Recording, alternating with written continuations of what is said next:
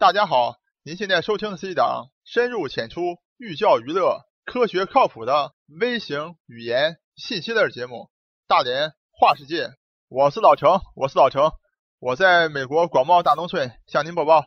咱们今天这期节目书接上回，继续来讲一讲这个希腊债务问题的第二个成因，就是为什么老程说德国是得了便宜还卖乖。好，下面就请大家一起跟我进入。咱们大连话世界第五十四期节目，希腊卖岛，德国卖乖。下半场这期节目虽然咱们谈的是希腊啊，咱们开场呢，先看看咱们的邻国日本。为什么老陈要从日本开始谈起呢？因为大家如果去看一下数字啊，大家会觉得非常的惊讶啊。你惊讶什么呢？你惊讶的发现，日本居然是全世界这个负债和 GDP 的比，在发达国家当中啊。竟然是最高的，来到了 GDP 的百分之二百五十左右啊！就整个国家政府负的这个债啊，是你每年全年 GDP 的啊两点五倍这么高啊！那么希腊负债多少呢？咱们成天说这个希腊欠债不还啊，这个债务太多了，整个负债还不到这个 GDP 的百分之两百啊，比这个日本还少的多得多。那为什么在世界上你听不见说有什么日本债的危机呢？其实答案非常简单，为什么呢？因为日本政府可以印出这个日元来来还你的债务呀，所以日本政府啊根本就是债多不愁啊，没有关系。今天我随便搞这个债务啊，加大这个啊基础建设也好，或拉动内需也好，我随便去借债，借债到期了，咱们开动印钞机，哎，印钞票把这钱还就完了嘛。这也就是为什么咱们最近啊，最近一两年来。虽然说民间这个反日这个情绪相当高，但是民间到日本去购物、旅游这个人数和花费可不得了，连年创新高。很多这个游轮下去之后啊，把日本当地这个百货商店都给买空了啊，包括这个马桶盖，就买的更是不亦乐乎。出现这样一种情况，一方面当然是咱们国内的整个经济生活更加的丰富了，另外一个更重要的原因是什么呢？就是日币的贬值啊。现在老陈在图上给大家显示了啊，以人民币兑换日币的这个数量，在这个二零一二年的时候啊，基本上到了这个呃最低点了，来到基本上十二块钱左右。那么到今天呢，以人民币啊，从二零一二年的兑换十二日币啊，到达了兑换二十日币，这什么概念？大家可以想象一下，就整个你日本的所有的商品也好。所有的旅游服务这个项目也好，等于是什么没弄，哎，先给你打个六折，大家说便不便宜啊？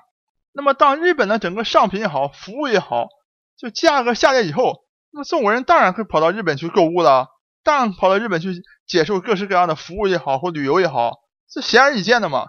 所以啊，大家不需要什么高深的什么经济学常识，大家会知道啊。那么哪一个国家的货币值不值钱，就是那个国家。整个经济形势的一个体现嘛，就比如你日本，当你经济不好的时候，当你负债这么高的时候，怎么办呢？开动印钞机，大量印这个日币，让日币贬值。当你日币贬值的时候呢，你整个货、商品、服务整个价格下来以后，别的国家都跑到你这采购，跑到你这游玩，那你整个经济就能拉动起来，国家就能慢慢恢复。这个呢，就是货币政策的重要性。可是呢？希腊哎就倒了霉了，为什么呢？因为啊，希腊处在这个欧元区啊，欧元区的国家呢，各个国家你自己是没有办法发行欧元的啊，不能说哎，今天我希腊我欠钱了，我经济不好，那我就印欧欧元，我印了欧元出来之后呢，去还钱，那么这样式呢，那让欧元贬值，所以呢，我就有更多人来我这旅游也好啊，我的这个船运也更便宜了，这样是我跟大家上次跟大家讲过的嘛。希腊的船运啊，本来是世界上最强的，那么现在呢，那你货运整个都亏钱，所以也没有办法，说失业率就暴增。那么如果我希腊如果能贬值，对不对？我的船运业又有了竞争优势，所以可能我的就业率又能回来，我旅游业也能够吸引更多人来。所以当希腊失去了自己发行货币的这个权利以后啊，就没有办法通过货币政策来调控整个自己国内的这个商品的价格。那么这样呢？就导致啊，希腊等于是个无解的状态。现在啊，可以这么讲，整个希腊这个债务问题啊，没有办法解决的。而且呢，未来可能还会更越来越糟，因为希腊现在已经接受了整个这个欧洲央行的纾困的这些条件了嘛，就等于是你国内要减少这些所谓的福利也好啊，缩减开支，你越缩减开支，你国内经济越萧条，你越萧条，你越还不起钱，所以啊，整个希腊根本就是一个无解状态啊。虽然这一次啊是这个纾困方案啊通过了，但未来。没有办法的，只能不停的继续受困，才能让这个希腊继续留在欧元区啊，这是百分之百肯定的问题。那么可能有的听众朋友听到这样哈，问老陈了，哎，既然你说了，那你这个希腊你在欧元区里留着，你又不能自己发货币，不能自己印钞票，那希腊为什么干脆不选择就退出欧元区啊？老陈可以告诉大家，那现在希腊也是这个进退两难，为什么呢？因为你如果你想希腊，哎呀，我要退出欧元区啊。老子重新再把自己的这个钞票重新印起来啊，通过贬值来吸引更多人来来消费啊，拉动经济。但这前有个问题啊，首先第一步你是要退出欧元区啊，你一旦退出欧元区，你整个希腊所有银行里面所有的企业这些欧元全部被冻结，资金链已经断裂，你等于是所有的这个公司都要宣布倒闭，因为你的资金链全部已经断了，现在。整个银行拿不出一分钱，全部挤兑倒闭，所以整个国家就先崩溃啊！等于是，如果你希腊如果现在选择退出欧元区，首先要崩溃一次，然后呢才能重新振作啊。那么这个痛苦呢，又是希腊难以承受的。那么就在希腊如此痛苦、如此纠结的时候，有一个国家非常的爽，是谁呢？就是德国。那么老陈看了这个国内很多对。德国的报道啊，特别是这个微信朋友圈里发的，可以讲对德国这个赞美之声，简直是可以讲是五体投地的啊！又是什么这个机械现代化啊，这个什么工业四点零啊，德国制造业如何如何牛，如何如此如何如何神奇，德国人如何如何严谨，工作如何如何勤奋啊，等等等等啊！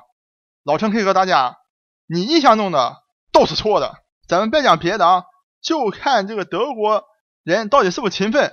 来，老陈上个图给大家看看，你一定不敢相信。这个大家都知道，法国是个多浪漫的国家。看法国法式大餐什么的啊，吃一顿得花几个小时。但老陈如果问你，每一年里面是德国人工作时间长，还是法国人工作时间长的时候，你的回答是什么？我相信你一定回答德国人啊，因为印象当中嘛。德国制造业这么厉害，而且整个国家民族这么严谨、这么勤奋，肯定德国人工作时间长。但是老陈告诉你，你的印象是错的。来，老陈给你展示一组数据，根据美国联邦储备局的调查，权威吧？德国一个工人全年下来工作了一千四百零几个小时，法国全年一个工人平均下来工作一千四百八十几个小时，就多工作的。那么四五天，美国人就更多了啊！美国一个工人一年要工作一千七百多个小时，所以通过这组数据呢，老兄首先告诉你啊，德国人并不是你想象当中的那样勤奋。那可能有的听众朋友说的，那德国人工作时间少，就是人家啊自动化啊先进啊，对吧？都是机器人来工作啊，都是工业制造啊，非常那个先进。老陈首先要承认啊，德国的这个自动化工业。百分之百的领先全世界，这个毫无疑问。但是呢，这个差距啊，并没有像你想象的这么大啊，或者先进的这个程度，并不是像你想象当中这么厉害。之所以让你感觉现在德国这么厉害啊，就是因为德国占了希腊的光。德国的这个所谓的制造业的强，必须是在希腊的辅助之下，才能够真正的反映到它的这个经济之上的。为什么老陈这么讲呢？大家明白啊？老陈刚才讲了，哎，希腊很倒霉，经济不好，因为在欧元区，毕竟还使用欧元，没有办法随便印钱，不能够让自己的货币贬值，所以没有办法拉动经济。好了，那么德国呢？正好相反，占了便宜了。当你德国在整个欧洲区里面，在你世界当中制造业很强的时候，按理说你德国的货币啊，应该是升值。那么你升值之后呢？等于你制造业就成本提高了啊，然后呢，你的出口可能受到这个损害，但现在呢，因为整个德国啊和这个希腊也好，或者那个欧洲五国，其他什么西班牙啊、意大利啊，都搞在一起嘛。那么这些国家呢，经济不好，所以导致呢，整个欧元啊不断的贬值啊，欧元对人民币也是不停的贬值。贬值之后呢，哎，把德国显示出来了。德国本来就有不错的制造业，然后又配置上这货币贬值，那当然是出口大增啊。但是大家知道吗？即使在这种情况下，德国的 GDP 增长也是非常的可怜。来，老陈给大家看数据，你就知道了。不要以为德国经济非常好，不要以为德国制造业多么多么牛，牛来牛去，你可以看到整个德国的 GDP 增长非常的缓慢的。来，大家可以看到啊，二零零八年全球金融海啸爆发以前啊，有百分之一点一的 GDP 增长，然后呢，零九年就彻底爆发了嘛。好了。GDP 以下负百分之五，二零一零年全世界都开始大量的印钱救市，好又把 GDP 拉到了以下，拉到了正的百分之四点二。二零一一年百分之三，二零一二年 GDP 迅速降到百分之零点七，二零一三年百分之零点四。所以大家你看到数据以后你怎么想？前面是看到德国人的这个工作时间还赶不上法国人。是不是打破你德国人勤劳的这个状态？你又看到德国 GDP 二零一三年增长百分之零点四，你觉得德国经济特别强吗？强在哪的呢？当然了，如果你和希腊比，那当然是强了，那强太多了。但是你和其他的美国比，和中国比，能比吗？根本比不了。而且老陈在这边再插一句啊，从这数据你看到啊，从这个二零一一年 GDP 有百分之三，你知不知道为什么二零一二年啪呲一下？摔到百分之零点七，就是因为啊，二零一一年德国一看，哎，咱们经济不错嘛，救市救起来了。你看，一零年百分之四，呃，一一年百分之三，啊，经济不错，咱们加息吧。大家看到啊，老陈把这个银行利息的走势也放在图上，大家看到，德国在这个二零一二年的时候，哎，二零一一年的时候加了一次息，啊，觉得自己经济不错，哎，加息吧。这一加息可不得了。一下就把经济从百分之三干到百分之零点七去了，所以你可以看到德国的经济多么脆弱，稍微加一点息啊，咱们中国现在存款多少，这个利息多少，还有百分之四、百分之三吧？你看德国现在已经是零利率了，负利率，大家，如果经济好会是负利率吗？现在等于是你往银行里存款，你能想象吗？你还要给银行交钱，你在中国都没法想象这种事儿啊。咱们天天享受什么余额宝理财，年化率百分之五、百分之六，你看欧洲存银行还要给银行交钱呢，你能想象吗？而且呢，就在今年二零一五年啊，德国发行了一个国债，这个国债也是破了天荒了啊，开了先例，因为这个国债啊是国债的收益率啊是负的百分之零点八，也就是说你买了这国债之后啊，如果你真的拿了五年呀，你还要。赔钱，你能想象吗？在中国发一个国债，老头老大爷都得排队买国债，因为国债的利息比银行存款高。你 能想象德国发行一个国债是负的百分之零点八的收益率吗？这代表什么？这就代表整个德国的经济不行。这个人呢，都想去找一个安全的，至少美德国发的国债比较安全嘛。因为就是因为这个国债安全，所以人们呢。愿意啊，宁愿有一点损失，也去买这个安全的国债，而不愿意把这个钱啊放在其他的经济上。大明白这个道理了吗？这也就是为什么老陈说，你德国，你和希腊和这个搞在一起的时候，你的欧元顺势跟着贬值了，你德国已经占了便宜了，然后你还继续的咄咄逼人，要希腊这么做那么做，其实就是啊得了便宜啊还卖乖。我是老程，我是老程，我在美国广袤大农村向你播报。本节目一切观点均属个人观点，一切材料均来自网络。本节目不对你的生活方式构成任何指导。参与话题的讨论，请关注我们的微信公众账号“大连花世界”，或者在新浪微博大连花世界，我们等你来吐槽。